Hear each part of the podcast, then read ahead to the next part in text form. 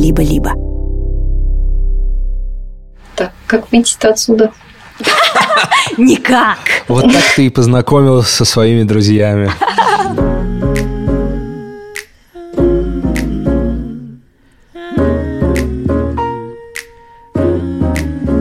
Привет, ребята, меня зовут Лиза. Привет, я Витя Исаев. И это мой подкаст «Радио Монеточка», где мы общаемся с нашими прекрасными слушателями на разные темы, которые волнуют подростков и нас тоже, хоть мы и давно вышли из этого возраста. Подписывайтесь на наш подкаст везде, где вы слушаете его. И ставьте оценки. Хорошие. Сегодня мы будем говорить про дружбу. Мы часто говорим об этом с Витей, я пытаюсь у него научиться нормально дружить с людьми. Это мой, мне кажется, главный изъян, единственный мой недостаток. Дело в том, что у меня вообще нет друзей, с которыми я бы дружила больше там 5-6 лет, и это в основном все люди по работе и только по работе, ни в каких других обстоятельствах заводить дружбу я так и не научилась. А у Вити полным-полно друзей, с которыми он на связи просто десятилетиями. Ну, на самом деле, мне кажется, у меня тоже нет друзей вне моих интересов. Всех друзей, которых я завел, они у меня на две группы, мне кажется, подразделяются. Это музыкальные друзья и друзья по а, интересам, связанным с компьютерами, играми. Аниме? Аниме. Слушай, ну это, по-моему, уже вышло за рамки друзей по компам. Ну вот, мне кажется, нет. Если бы это Ну вышло. да, кстати говоря, Мы правда. ходили в походы там или еще что-нибудь делали. Честно говоря, они реально приходят к нам в гости и играют в приставку. И это очень круто. Мне это очень нравится, я очень скучаю поэтому в переезде, потому что здесь к нам уже не могут приходить Витины друзья. Ну, короче, по сути, мой единственный друг это Витя. Причем, вы знаете, мы же не то, что сразу поженились, поцеловались. Нет, мы сначала пять лет дружили. И ни за ручку никогда не взялись, ничего такого. Мы просто делились историями, приключениями. Просто гуляли, болтали, пили чай. Мне очень нравится, что ты всегда говоришь, я не сразу обнялись и поцеловались. Всегда. Ну, так я вижу мир, Вить. Меня зовут Маша, мне 17 лет, я из города Куровское, Московской области. Мой первый вопрос. Как э, во взрослом возрасте уже заводить новые знакомства? Детям просто заводить новые знакомства. Кто-то подошел, кого-то дернул за косичку, и уже оп, вы друзья. А во взрослом возрасте начинаешь с вот этих банальных «привет», «как дела?» И как-то после обычно ничего и не идет. Так вот, что делать? Как именно начать коннектиться? Маша, привет! Здравствуйте. Как у тебя сегодня вообще задался день? Какое настроение? У меня сегодня замечательное настроение. Я прохожу вебинары по подготовке к ЕГЭ по литературе. Господи, я желаю тебе удачи! Спасибо большое. Получается, что ты после экзаменов переедешь э, в какой-то другой город, да? Туда, где ты поступишь в институт. Да, А ты будешь жить в общежитии? ну, скорее всего, да. Слушай, ну мне кажется, что в общаге ты точно быстро сможешь найти друзей. А куда ты переезжаешь? В Москву. А на кого ты э, хочешь учиться? Сейчас нацелена на педагогическое образование, либо же на издательское дело хочу попробоваться. Лиза у нас э, ярый фанат э, педагогической деятельности. Ты знаешь, это ведь была моя мечта, и, честно говоря, она никуда не ушла. Я действительно все еще мечтаю быть учительницей и пытаюсь придумать какие-то другие пути, как мне к этому прийти. Мне кажется, это очень классная профессия. Ну, давай вернемся к теме. Как нам заводить дружбу во взрослом возрасте? Э, Ты очень интересно рассказывала в своем сообщении про то, что в детстве что дергали за косички или что-то такое. Ну, как один из поводов познакомиться, одинаковые у вас футболки цветом, оп, все, давай дружить. Как бы уже какие-то связи появляются, вот так вот.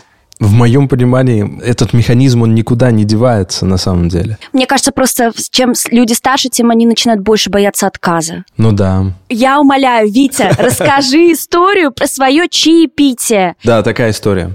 В общем, я пошел в банк, я стоял у банкомата, и зашел паренек. Он э, стал ломиться в стеклянную дверь банка, но было уже после семи, а в Литве заведения, учреждения закрываются после семи.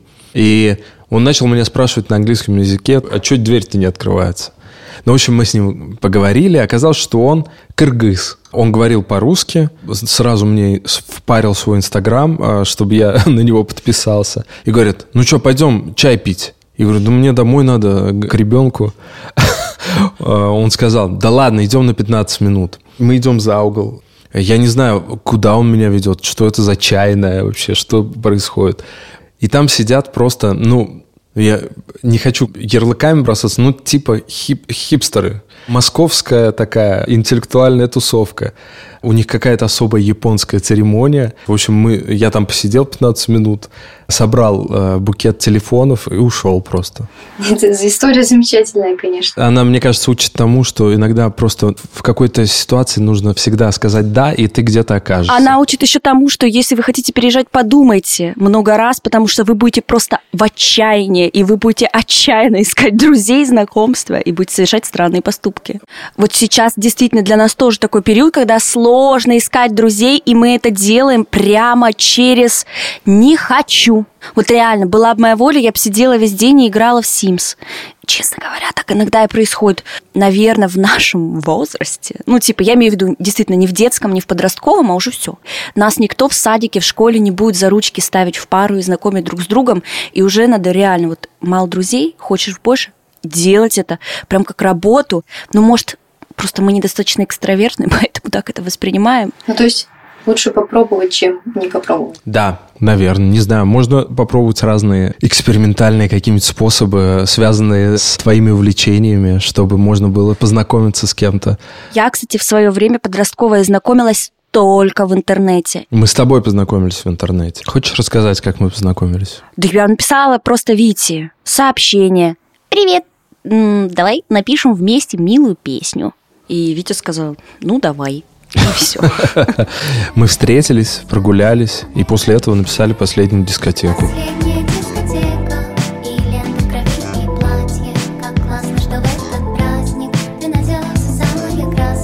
Это даже немножко меня тогда оглушило. Запрос. Привет, а давай напишем милую песенку. Мне кажется, иногда такие искренние, простые предложения, прямые просьбы, они очень хорошо работают. Особенно на людей, которые иногда просто из-за работы или еще чего-то... Ну, которые варятся в этих сообщениях. «Э, Добрый день, интересует ли какая-то проектная деятельность в нашем... Э, значит, сейчас есть какое-то время выделено какое-то интересное... Территориально мы находимся. Ну да, а я просто, видишь, совершенно была в этом всем неопытная. Я вообще была абсолютно начинающим музыкантом тогда, в отличие от тебя. И для меня это было нормальное общение. Ты пишешь, привет, я хочу, чтобы мы написали вместе песню. И это было супер, потому что я больше люблю, конечно, сообщения такого рода. Ну, то есть я ненавижу это профессиональное общение, стерильное, сухое, Самое главное там зашифровать фразу. Я сейчас работаю без менеджера и на почте отвечаю сама вместо менеджера. Типа, ну я же не могу от своего лица. Я же такая знаменитая певица крутая. Я не могу. Там, есть запросик на какое-нибудь выступление да, привет, это Лиза. Я бы могла спеть у вас. Нет, надо делать вид, что это отвечает менеджер. И вот я целый день сижу и выдумываю, как эту простую фразу обернуть в эти. Э, ну, территориально есть некоторые возможные Нюанс. окошки что, по условиям. Хочется спросить, сколько денег и когда? Но вместо этого ты первые там три переброса сообщениями должна вот это что-то из себя строить. и притворяться другим человеком. Мне кажется, что искренность это, конечно, главный источник настоящей дружбы. Проанализировав ваши слова, я действительно могу сделать вывод, что это так, потому что я вспоминаю свой опыт, и когда я искренне говорила вот э, что-то такое простое, там, веселое, начинала общение именно так, как я его хотела начать, действительно у меня все складывалось. Спасибо вам. Bye-bye. Что ж, Витя, у нас уже рвется телефонный провод. На очереди следующий звонок от Тани. Привет, меня зовут Таня, мне 16 лет, я из Москвы и сейчас живу в Загребе. Это столица Хорватии, солнечной летней страны, где в столице делать абсолютно нечего. И я не могу поделиться своим successful опытом нахождения здесь друзей, потому что у меня их пока нет местных, но хочу сказать просто про большое, огромное отличие этикеты дружбы в разных странах. Мне кажется, это нужно учитывать. Таня, привет! Привет! Как дела? Дела супер хорошо. Я сейчас поехала на выходные на море. У тебя, получается, какой-то такой дом на колесах сейчас? Нет, я на корабле. Слушай, как интересно, ты сказал, что там другой этикет, другие правила, а ты не могла бы привести какой-то пример вот такой разницы, потому что я так долго, конечно же, не жила вообще, наверное, нигде, кроме вот России и Литвы. Тут все работает вообще по-другому. Значит, во-первых, ребята, с которыми я тут общаюсь, местные, они гораздо больше зависит от родителей. Они прям такие маленькие детишки. Мы никуда не можем без мамочки, без папочки, у тютю. И отношение к дружбе, оно совершенно другое. Оно как у детей в песочнице, что типа сегодня я с этим в куличики играю, завтра я с этим в куличики играю. И все они моя большая дружная семья из близких друзей. И какое-то такое отношение, что типа там раз, два, три, четыре, у меня сто пятьсот друзей. И нет этого разделения на как бы компанию, друзей, близких друзей. Нет какого-то подхода, что нужно, например, с человеком один на один выстраивать контакт и мы с местными как-то в этом плане вообще не, не можем сконнектиться. Слушай, а ты знаешь, что мне захотелось отметить из твоего рассказа, что ты, прожив на самом-то деле не так еще долго в новой стране, уже общаешься с местными ребятами, потому что у меня куча людей тоже разъехались в разные страны, и большая проблема у многих то, что они не могут начать это делать, они общаются в своих диаспорах по национальности. Я просто сейчас вспомнила, а, что в детстве как раз-таки была тем подростком, которого никуда не отпускали. И я все время пыталась куда-то выбежать через окно, там, я на первом этаже просто жила, как-то сквозь решетку эту вытащиться, как-то придумать, потому что все подружки уже сходили в клуб, все на выходных выставляли эти фотки, как они в этом клубе стоят, такие 13-летние девочки, все. И на ночевке все эти, знаешь, тоже приходилось какими-то немыслимыми выкрутасами выбираться, что-то выдумывать. На самом деле я тоже добавлю, что я был тем ребенком, которому мама не разрешала никуда ходить до 18 лет. А после 18 лет, э, типа после 10 там, и это действовало вплоть до там 24 лет, когда я переехал в Москву. И на самом деле у нас был разговор с ней, когда через год я приехал в Ульяновск, и она сказала, что когда я здесь, она переживает за то, что происходит со мной. И, наверное, это просто комплекс небольших населенных пунктов. В Москве все-таки 20 миллионов человек. Ну да, в Москве я бы с большей вероятностью дочку бы отпустила гулять, чем Например, в своем родном Екатеринбурге. Хотя у меня были друзья, которые тоже просто ставили родителей в известность, что они куда-то идут там. Но это знаете, как э, сначала мы все маленькие детки, потом начинают все расти у этих выросли уши, у этих зубы, эти сначала в длину, эти сначала в ширину. И это все кажется просто какими-то кардинальными различиями, но к тому моменту, когда ты взрослеешь, все как-то примерно выравниваются, и такие вещи вам больше вообще не мешают. Я очень жду как раз-таки этого момента, когда наступит какая-то такая планка, когда я Таня, девочка из Москвы, и там какая-нибудь э, Аня, девочка из Хорватии, когда мы подрастем настолько и наберемся какого-то разного-разного опыта, что мы будем примерно на одной планке развития. Вот этот опыт, который у меня уникальный, у них же тоже есть какой-то уникальный. И наверняка они на меня смотрят в каких-то аспектах и такие думают, блин, вот это она малявка там какая-то несмышленая. Вот, но это нормально. Угу. А какие вопросы ты им задаешь? Самое сложное это шутки когда они шутят, и все смеются, а я стою такая, ничего не понимаю. Я говорю, ребят, а, объясните, в чем шутка. И как они на это реагируют? Они говорят, как ты могла не понять? Ха-ха-ха, мы, мы уходим. Нет, ну не, не так, не так. Они, слава богу, все хорошие. А что касается как раз-таки вопросов про дружбу, например, в Хорватии они никогда не ходят друг к другу в гости. Для них Вообще прям, чтобы пойти в гости... Ну, Почти никогда. По крайней мере, вот ко мне еще в гости местные не приходили. Хотя я приглашала пару раз. Но они такие, нет, давай лучше встретимся в городе. У них есть э, такое понятие, как пойти на каву. Кава — это кофе. Mm-hmm. И они вот выходят и типа полтора часа сидят и пьют один эспрессо. И Кайф. болтают за жизнь. Вот. Это, да, такой южный какой-то морской менталитет. Вот. Итальянцы тоже так делают. Да, да. Все счастливые люди так делают. Я бы с удовольствием полтора часа пил кофе и смотрел в одну точку. Ну нет, пока что тебе что-то мешает. Подожди несколько лет, когда Нина куда-нибудь там отправится, в какой-нибудь детский сад. Но вы знаете, кстати, что я заметила по жизни вот после переезда? А, действительно, очень помогает окунуться в эти традиции, в этот чужой подход, несмотря на то, что он кажется непривычным, и ты что-то не понимаешь. У меня это конкретно с блюдами. Я очень четко как бы увидела эту штуку, а, потому что первое время как и все люди, которые переехали, я искала все эти гречки, пельмешки, вот такие, какие мне надо. Свой любимый кекс с изюмом, мокрый. Здесь такого нет. И все это меня заставляло чувствовать себя как-то неполноценно.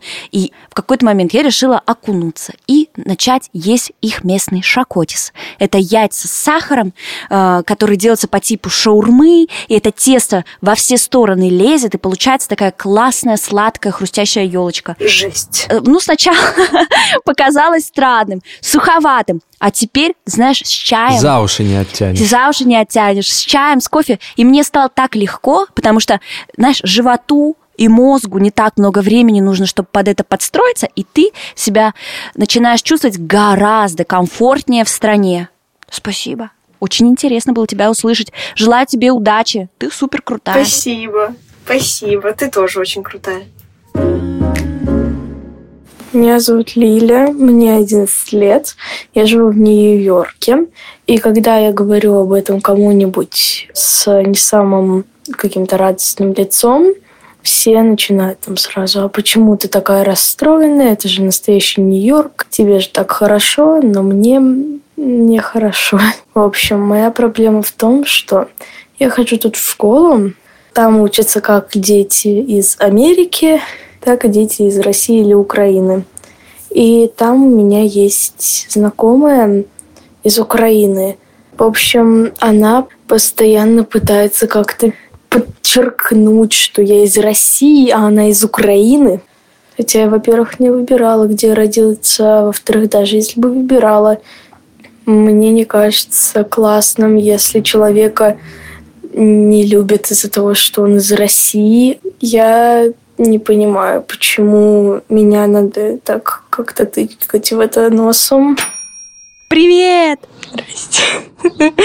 Ты прислала нам очень интересный вопрос, которого я, если честно, боялась, потому что это такая сложная тема.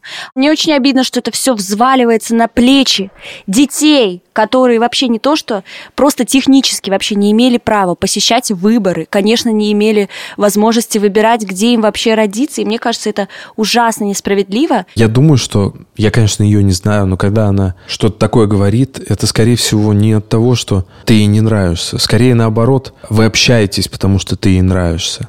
Это просто производная ужасной вот этой штуки, которая происходит. И она сама, как и ты, не можешь отделаться от того, что ты родилась в России, где такой президент, она не может отделаться от того, что она пришла из той страны, на которую этот президент совершил нападение. А учитель вообще, а, ну, он что-нибудь тебе говорил по этому поводу? Учительница об этом не знает, потому что между уроками у нас там перерывы по 5 или по 3 минуты. Но в основном мы как-то общаемся либо на прогулке и на обеде, там за нами учительница не следит, либо мы, ну, иногда как-то в гости друг к другу ходим. То есть вы И, ходите ну, друг к другу в гости, учительница. Да. Да, да, у нас там какая-то есть компашка в этой школе, в которой мы более-менее общаемся и как-то ходим друг к другу. А семьи ваши знакомы? А, ну так, не то, что прям очень знакомы, но как-то общаются более-менее. А что они думают насчет вашего небольшого расхождения? Родители этой девочки не знают об этом. Мои родители, ну, я им говорила, но им это не нравится, но сделать они не особо что-то могут. Я думаю, что ты очень умная и классная девчонка, и, может быть, ты даже и могла бы это решить самостоятельно, но я не уверена, что это то, чем должен заниматься такой юный прекрасный человек. Ну, в общем, такой себе ответ в стиле «жизнь расставит все по своим местам». Слушайте, ну мне кажется, когда ты говоришь с детьми и подростками, очень часто на любой вопрос ответ такой «здесь здорово попытаться, здорово попросить взрослых помочь», но иногда действительно просто немножко подождать. Ну, вообще не давай людям определять тебя по какой-то одной вещи вообще в жизни. Особенно по той, которую ты никак не выбирала. Спасибо. С тех пор, как мы переехали в Литву, у нас тоже появилось очень много людей из самых разных стран, что для меня вообще в новинку. У меня никогда не было такого опыта, особенно в таких непростых обстоятельствах.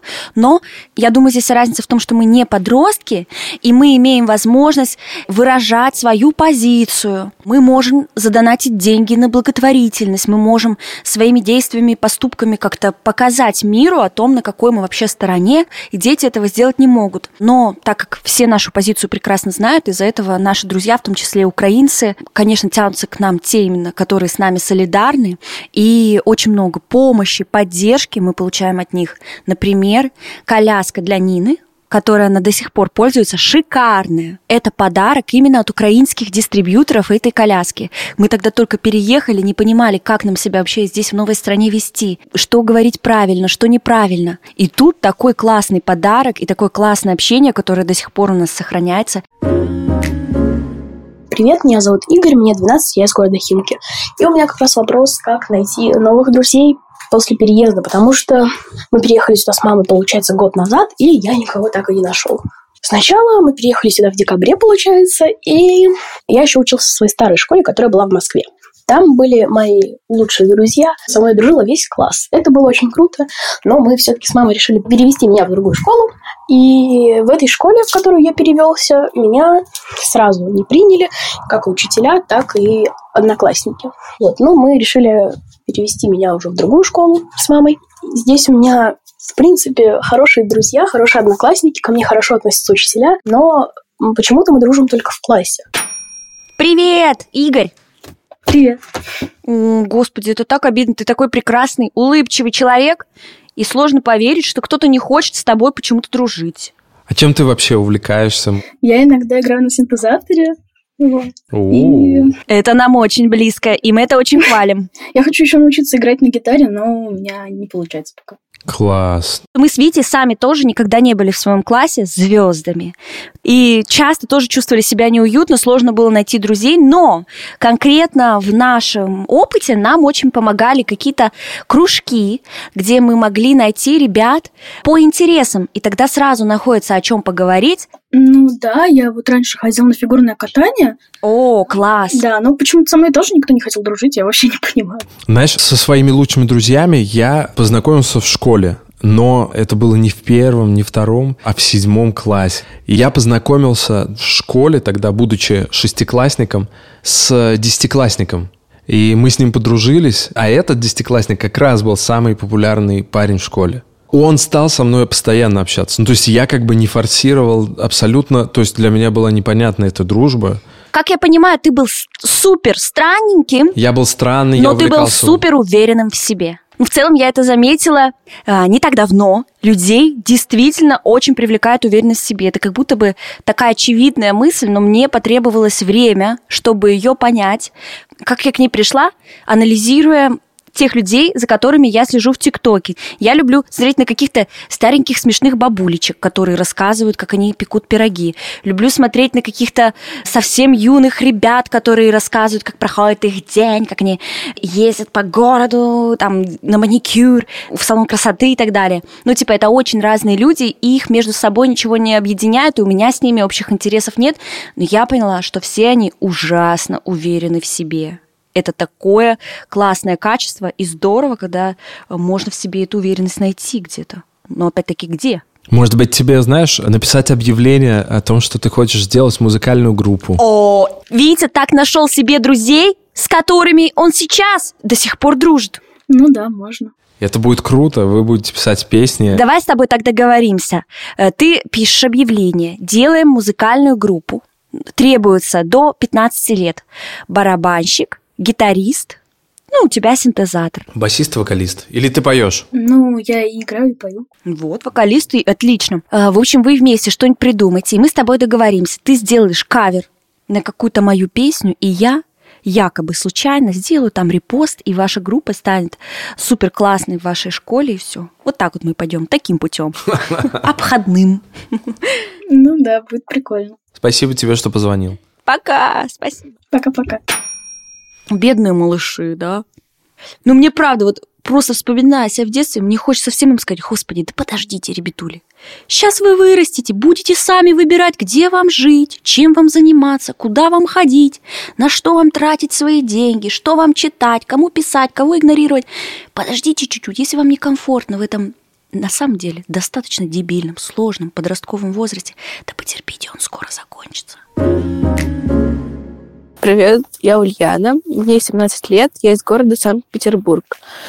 Как пережить то, что большинство твоих близких друзей уехали в другую страну? Как дальше с ними общаться и как не перестать, не потерять тот момент, когда вам офлайн легче, чем онлайн. Привет! Мне, если честно, не верится вообще. Мне так радостно тебя видеть. Ты такая радостная, улыбчивая, Да? позитивная. И вообще, А. неужели даже и у тебя есть какие-то проблемы с этими друзьями? Я уже немножко порефлексировала и подумала, как можно сделать, и какие-то советы нашла для себя, которыми я могу поделиться, которые мне помогли. Это было бы очень интересно. У меня есть подруга, ее зовут Варя, и я узнала, что она уезжает, и мы в последнюю неделю встретились, создали группу, и сразу в этот момент начали общаться каждый день в этом чатике Телеграма, э, потому что для нее э, уехать в Грецию было очень... Ей там было одиноко, грустно, и понимать нужно, что твоему другу в другой стране нелегко, и ему нужна поддержка. Господи, я мечтаю о таком друге. Ты очень классный друг. Спасибо. Совет номер два. Совет номер два.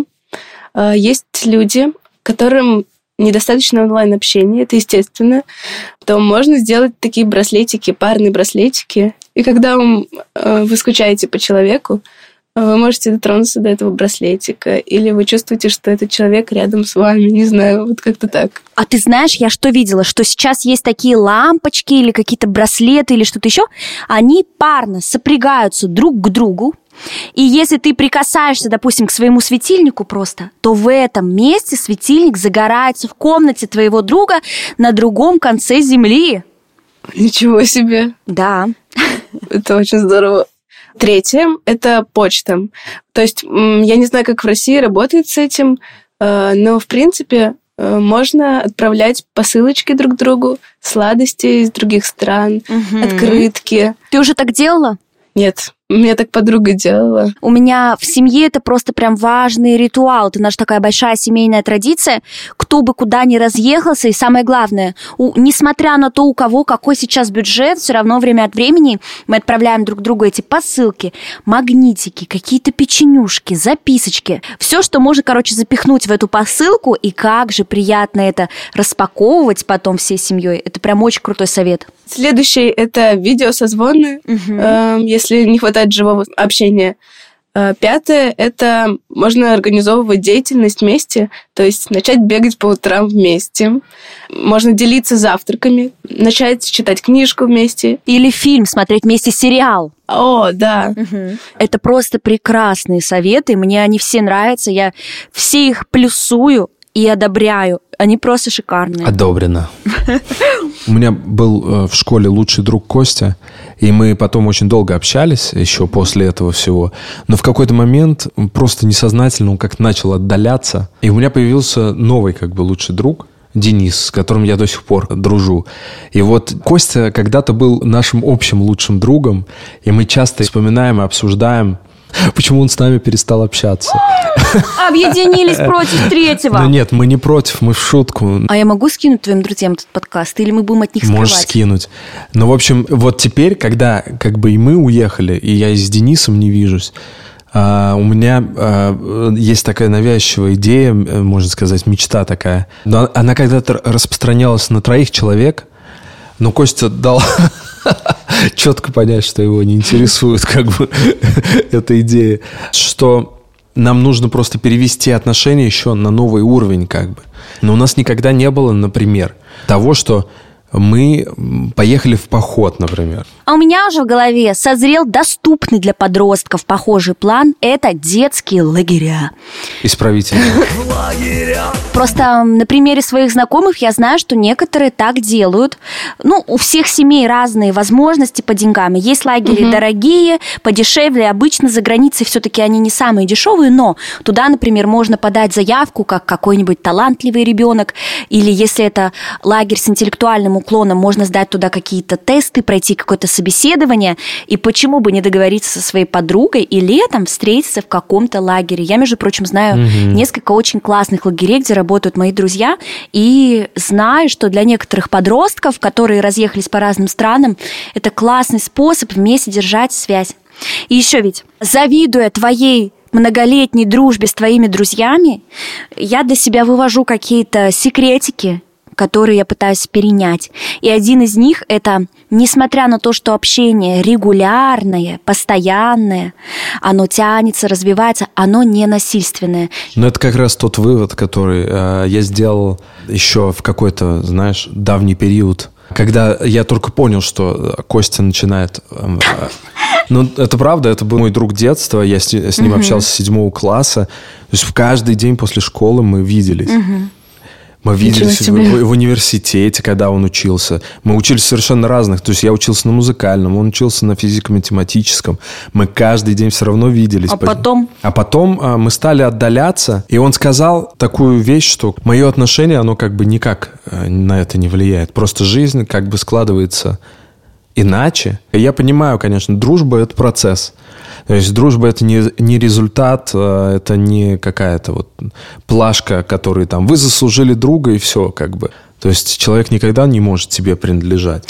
Ну, кстати, Вить, как любая жена, я всегда знаю, там, да, что как оно все вообще должно было бы быть, как оно все на самом деле. Между прочим, я считаю, что ты иногда не слишком недостаточно давишь на своих друзей и недостаточно их себе подманиваешь. Например, когда у нас была свадьба, я просто написала Косте – Костя, приезжай к нам на свадьбу, вы же с Витей друзья. Витя мне говорит, да не приедет, он не приедет. И что, вы, вы подумайте, как миленький стоял Слушай, в галстуке, в ну, рубашке ну, на нашей нет, свадьбе, купил я, билеты я, на поезд, снял I отель. beg to differ, как говорится. Я хотела сказать про то, что с друзьями нерегулярно общаются, а ты знаешь то, что он твой друг, и ты можешь раз в месяц с ним увидеться или просто раз в два месяца с ним созвониться, все обсудить, и он будет точно такой же близкий друг, э, как и с тем, которым ты каждый день встречаешься. Это очень и ценное это качество. Интересно, да. У тебя есть такие друзья, с которыми ты можешь не видеться полгода, и ты знаешь, что вы все еще друзья? Конечно, да. Класс, это очень круто. Там главное, чтобы друг думал, что ты тоже его друг.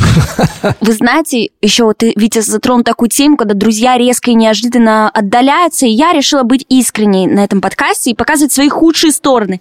И действительно, моя худшая сторона в дружбе – это резко удаляться. И все люди, которые на меня держат какую-то обиду или непонимание, это именно всегда связано с этим. Я никогда там никого не предавала, обижала, но я резко могу исчезнуть из жизни. Витя, ты можешь за это не переживать, это тебя не касается, просто я уж очень прям в тебя так влюбилась, вообще просто по всем фронтам, э, во всех сферах ты для меня номер один. А ты как-то объясняешь им, почему ты отдаляешься? Или просто пока и все? Как мне кажется, я, конечно, все объясняю. И я заранее говорю о том, что мне что-то не нравится, или что у меня вот какие-то там свои планы. Но просто все, это общий такой фидбэк. Она нам ничего не сказала, мы ничего не поняли, она просто в один день исчезла, как кошка. И одна подружка, она хотела это даже комплимент сказать, и говорит, да, Лиз, ладно, я уже знаю, мы шутили там с мужем. Лиза, она как кошка.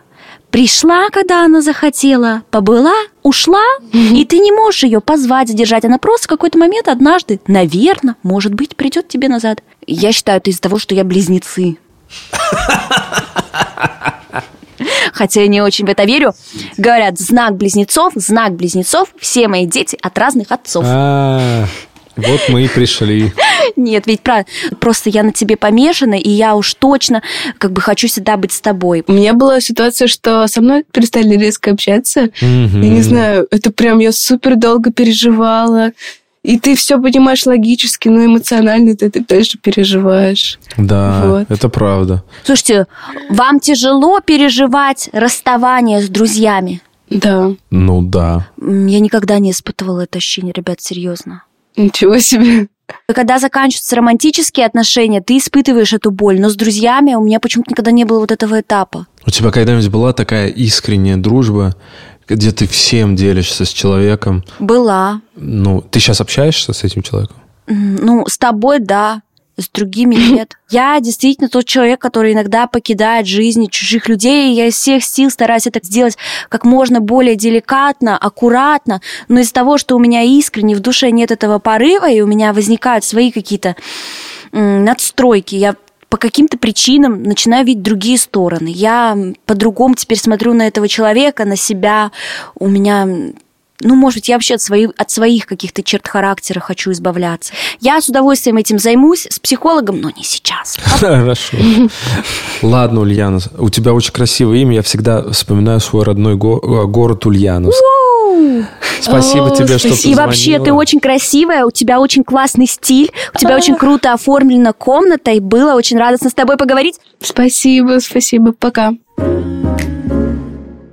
А, Нас уже ведь все тормозят, время уже давно истекло, погас свет, все ушли, и только мы с тобой сидим. Остались Од- клоуны. Одно окошко горит, и только мы с тобой здесь сидим и болтаем. Я надеюсь, что мне удастся стать хорошим другом. Ты хороший друг для меня. Мне сложно э, иногда верить э, в те истории, которые ты рассказываешь, потому что для меня ты всегда была очень хорошим другом. Спасибо, очень приятно.